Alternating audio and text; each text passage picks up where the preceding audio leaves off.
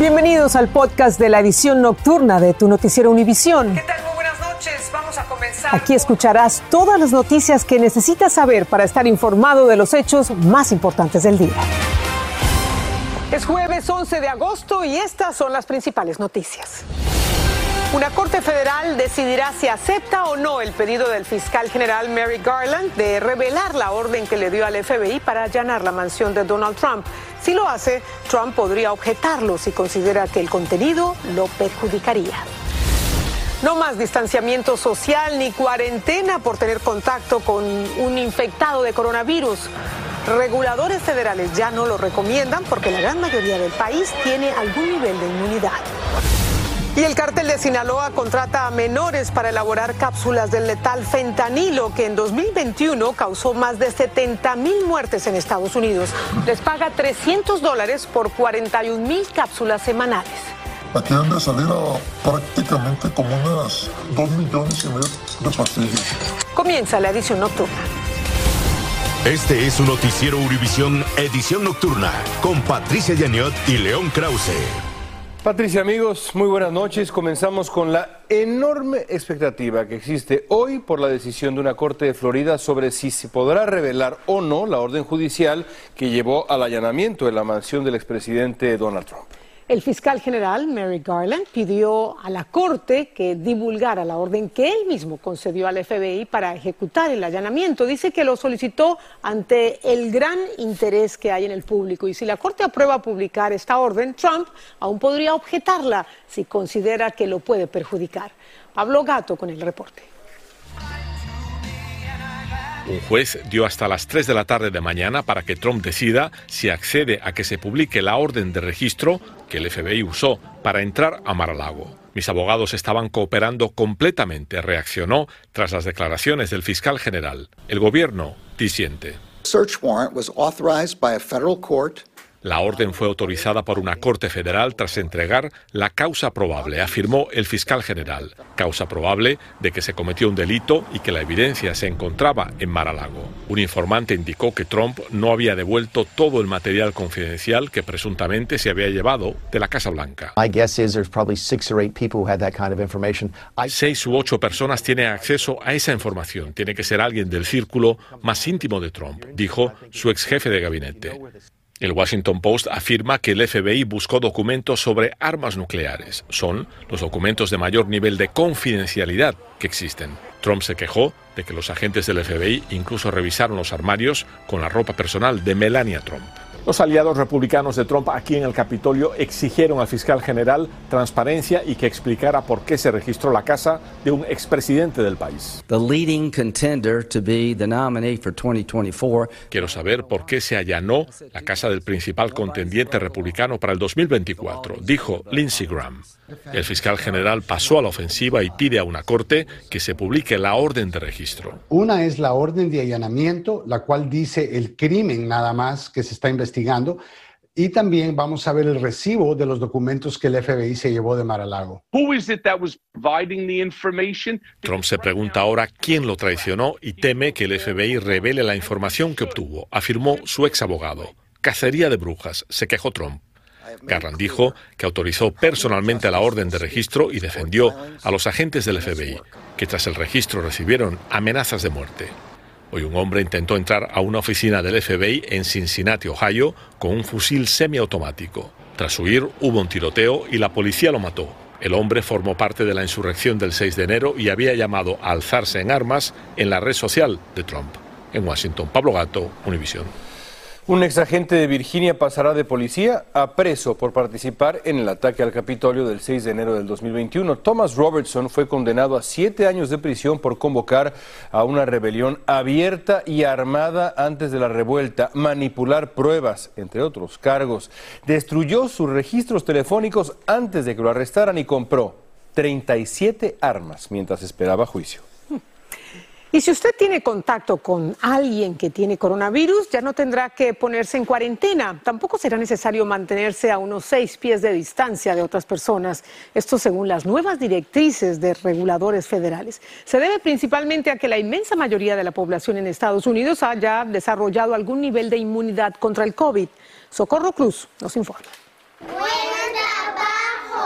Será más relajado ir a la escuela o al trabajo después de que los Centros para el Control y Prevención de Enfermedades publicaran la nueva guía ante la pandemia por el COVID-19. Están recomendando que si la persona no tiene alto riesgo de problemas de su sistema inmunológico, que no hay necesidad de que use su máscara en ciertos uh, espacios como en la escuela o en el público. Además, la agencia ya no recomienda mantenerse al menos a seis pies de distancia de otras personas. Tampoco recomienda poner en cuarentena a las personas que han estado expuestas al COVID, pero sus pruebas son negativas, únicamente en lugares como cárceles y centros de cuidados de ancianos. Y ya no fomenta las pruebas de detección periódicas en las escuelas. Para esta madre de familia, los cambios le quedan como anillo al dedo. La verdad que me hacen la vida más fácil, este, que los niños no estén en casa y que todavía puedan estar en la escuela, aunque otra persona haya salido este positivo, este mientras que el mío esté negativo y que está todo bien. Además, no es necesaria la vacunación como ha existido hasta ahora, que los niños pueden regresar a la escuela, que pueden escoger si quieren llevar o no el cubrebocas. Entre las directrices que no cambiaron está la recomendación de la vacunación para la población en general, además de los cuidados conocidos anteriormente para aquellas personas con sistema inmunológico bajo o enfermedades crónicas y por supuesto el uso de cubrebocas en lugares cerrados y congestionados aunque de acuerdo a una reciente encuesta, el 54% de los estadounidenses ya no usan mascarillas. En Los Ángeles, California, Socorro Cruz, Univisión. En México, algunos menores de edad son contratados en la Sierra de Sinaloa para trabajar haciendo cápsulas de fentanilo, esta droga sintética que provocó la muerte de 71 mil personas en Estados Unidos solo el año pasado. Los adolescentes trabajan para el cártel de Sinaloa sin la menor medida de seguridad. Alejandro Madrigal nos muestra cómo es ese mundo clandestino y peligroso. Varias libras de polvo de fentanilo se manejan con las manos para rellenar cápsulas de esta peligrosa droga sintética. Menores de edad son contratados por el cártel de Sinaloa para producir 21 mil cápsulas a la semana por 300 dólares. No es que sea mucho, mucho dinero, pero en todo lado pagan muy poco. Está aburrido también, pero pues, es que entre más avancen, es más su apoyo también que reciben. N entró a este mundo clandestino y descubrió que son menores de entre 13 a 16 años los que se acercan en busca de un trabajo mejor remunerado, pese al peligro, porque no tienen ninguna medida de seguridad para trabajar con el polvo tóxico, solo guantes de látex, pero sus brazos están expuestos a la droga por varias horas. Miedo, no, a lo mejor fueron nervios, no sé, pero miedo no. ¿Tú fentanilo? No. En el patio de la casa cocinan el fentanilo que ha matado a más de 71 mil estadounidenses el año pasado.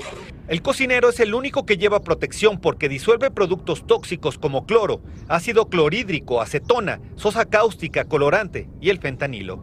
Aquí han de salir prácticamente como unas 2 millones y medio de pastillas. En México las pastillas de esta droga cuestan hasta 5 dólares, mientras que en los Estados Unidos cada cápsula se paga por 10 dólares, porque es 50 veces más potente que la heroína, pero 100 veces más nociva. Y es el dinero lo único que importa a estos criminales. Pues mira, las drogas hacen daño, sí, yo lo sé, pero pues cuando ves la ganancia monetaria, o sea, tú vas a, tener tu beneficio a costos de los demás. La DEA dice que el fentanilo es la droga que más ingresos deja a criminales porque invierten 5 mil dólares, la procesan y obtienen un millón y medio. En Ciudad de México, Alejandro Madrigal, Univisión. Increíble. El candidato demócrata para gobernador de Texas, Beto O'Rourke, confrontó a un hombre que se reía mientras él hablaba sobre la masacre de 19 niños y dos maestros en la escuela Ubalde. El hombre es un simpatizante del gobernador republicano Greg Abbott, a quien O'Rourke intenta desbancar. Al soltar la carcajada, el ex congresista increpó a este hombre en duros términos que no era gracioso. Up against kids at five feet. It may be funny you, but it's not funny to me, okay? El candidato demócrata abogado por leyes más estrictas para el control de armas en el estado de Texas. Estás escuchando el podcast de tu noticiero Univisión. Gracias por escucharnos. El hecho pasó en el año 2018, pero ahora las víctimas de aquella redada de ICE en una empacadora de carne en Tennessee, que quizá ustedes recuerdan, presentaron una demanda colectiva contra la agencia. Los migrantes hispanos alegan que le habrían violado sus derechos constitucionales y habrían sido detenidos por razones meramente étnicas. Danay Rivero nos tiene más información sobre este caso. La redada de 2018 en la que presuntamente agentes de ICE llegaron a un empacador en Tennessee sorpresivamente, hoy tiene repercusiones legales luego de que un juez de ese estado permitiera avanzar con una demanda colectiva contra la Agencia de Inmigración y Control de Aduanas al certificar la petición de más de 100 inmigrantes hispanos detenidos en la empacadora de carne. En este caso lo que sucedió es que hubo una violación de los derechos constitucionales eh, bajo la cuarta y la quinta enmienda que dice que todas las personas que habitamos dentro del territorio americano, sin importar nuestro estatus legal, eh, somos libres de, de detenciones o de pesquisas innecesarias Aquel 5 de abril de 2018, el miedo era evidente entre los inmigrantes indocumentados, quienes aconsejaban entre ellos. Todos los familiares aquí presentes o afuera es que se encierren en sus casas. Si alguien les, les toca la puerta, no les abran la puerta a nadie. En la demanda contra ICE también mencionan a otras agencias como el IRS, la Oficina de Aduanas y Protección Fronteriza, la Patrulla de Carreteras de Tennessee y el Departamento de Policía de Morristown, que presuntamente participaron en la redada. Si la Corte en este caso determina que este arresto fue hecho en violación a nuestros derechos bajo la Constitución y que fue las personas que fueron arrestadas fueron arrestadas por su raza, si hay más cargos, todo eso queda desestimado. En el litigio federal, los demandantes alegan reclamos de conspiración para violar los derechos de protección igualitaria de los trabajadores, fuerza excesiva y falso arresto, algo que tendrán que demostrar. Regreso al estudio. Gracias, Danay. Un hombre que cruzó recientemente la frontera con un grupo de inmigrantes asegura ser estadounidense. Dice que salió de Guatemala trayendo un documento que certifica haber nacido en este país. Pero al parecer la falta de orientación e información lo llevaron a tomar la ruta más larga y peligrosa para volver a lo que llama sus orígenes. Oscar Gómez conversó con él que yo vengo a regresar a mi país. Yo... A sus 35 años de edad, Miguel González llegó a la frontera junto a cientos de migrantes indocumentados para entregarse a la patria fronteriza.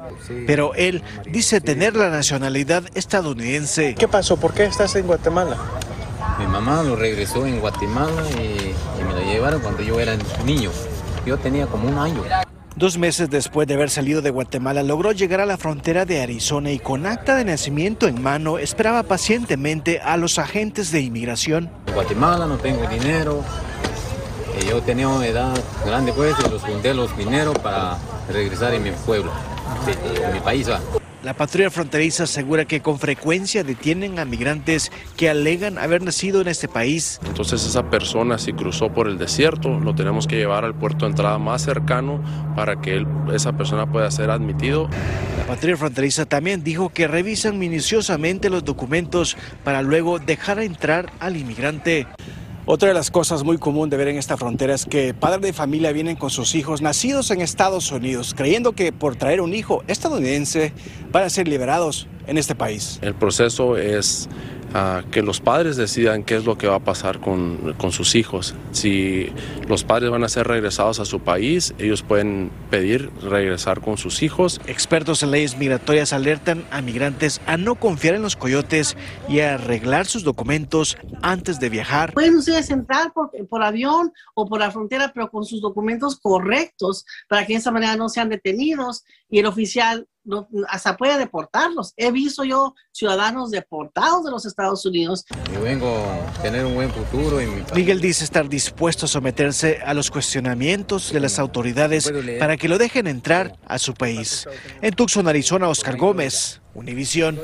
La población indigente es uno de los mayores problemas sociales en Los Ángeles. Más de 66 mil desamparados viven en campamentos, rincones o simplemente en medio de la calle. Para aliviar ese problema, el condado y la Universidad de Los Ángeles están lanzando un proyecto que brinda ayuda económica y recursos a personas que están al borde de la indigencia. Romy de Frías explica en qué consiste ese apoyo.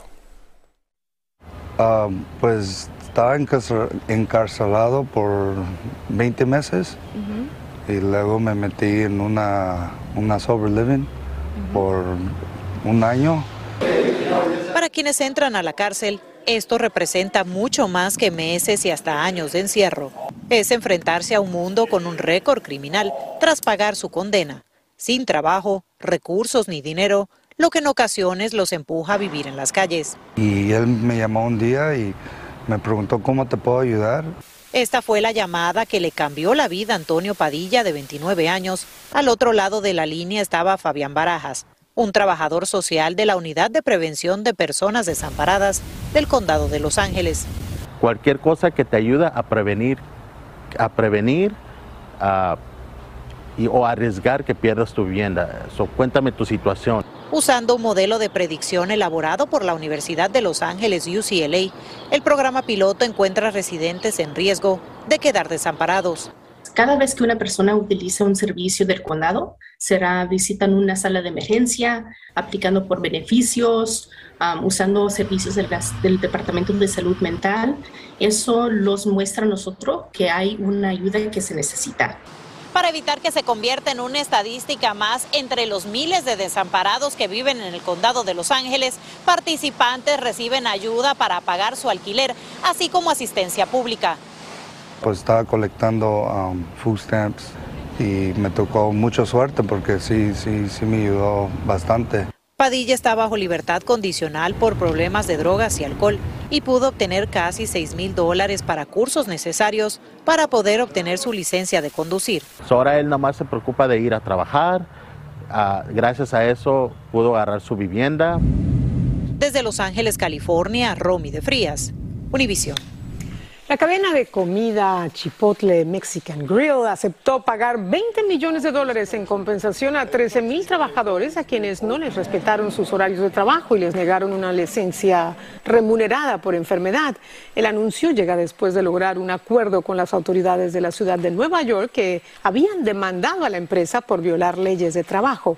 Chipotle también pagará un millón de dólares por concepto de multas. Los precios minoristas promedio de la gasolina en el país cayeron por debajo de los 4 dólares el galón. Es el nivel más bajo desde principios de marzo. Esto según datos de la agencia AAA. Los precios estaban en 3 dólares con 99 centavos, continuando una tendencia a la baja durante casi dos meses. Los costos han caído por el petróleo más barato y una demanda relativamente débil.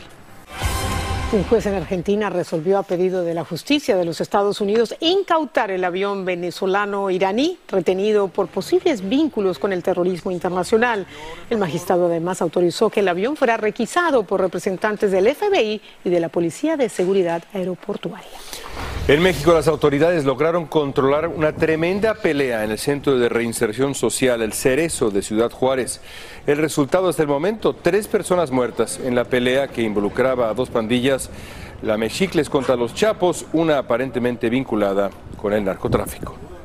La fiscal general de Perú, Patricia Benavides, abrió una investigación preliminar contra el presidente Pedro Castillo y el exministro de Vivienda, Gainer Alvarado, por un presunto delito en la modalidad de organización criminal. El objeto de la investigación son las obras de infraestructura adjudicadas a empresas de conocidos de Castillo en forma ilegal y específicamente a una compañía en la que trabajaba su cuñada, Jennifer Paredes, detenida este miércoles. Esta es la sexta investigación que enfrenta el presidente peruano. Hace unos minutos, en un mensaje en su red social, el expresidente Trump anunció que no solo no se va a oponer a que se dé a conocer la orden de allanamiento que piensa liberar el Departamento de Justicia, sino que dice que va a respaldar la publicación inmediata de esos documentos. Esto abre la puerta a que conozcamos los detalles de esa orden de registro si así lo decide una corte. Y para terminar, el poder creativo de los adolescentes se puso de manifiesto en Chicago con una obra hecha con cereales, corn pops y rice krispies, con 5 mil cajas regaladas por Kellogg's. Estos jóvenes eh, pertenecientes a un grupo que quiere ayudar a Ucrania crearon este mosaico bellísimo de cereales. La creación batió el récord mundial Guinness y sus beneficios se destinaron a la organización sin ánimo de lucro llamado Ransom for Ukraine. Con las cajas amarillas de los corn pops y las azules de los rice krispies hicieron una bandera ucraniana. Muy buena causa. Claro, y les quedó hermoso. Además, qué, qué fácil, pero qué, ¿Qué te gusta más, corn pops o Rice Krispies? El segundo. Gracias.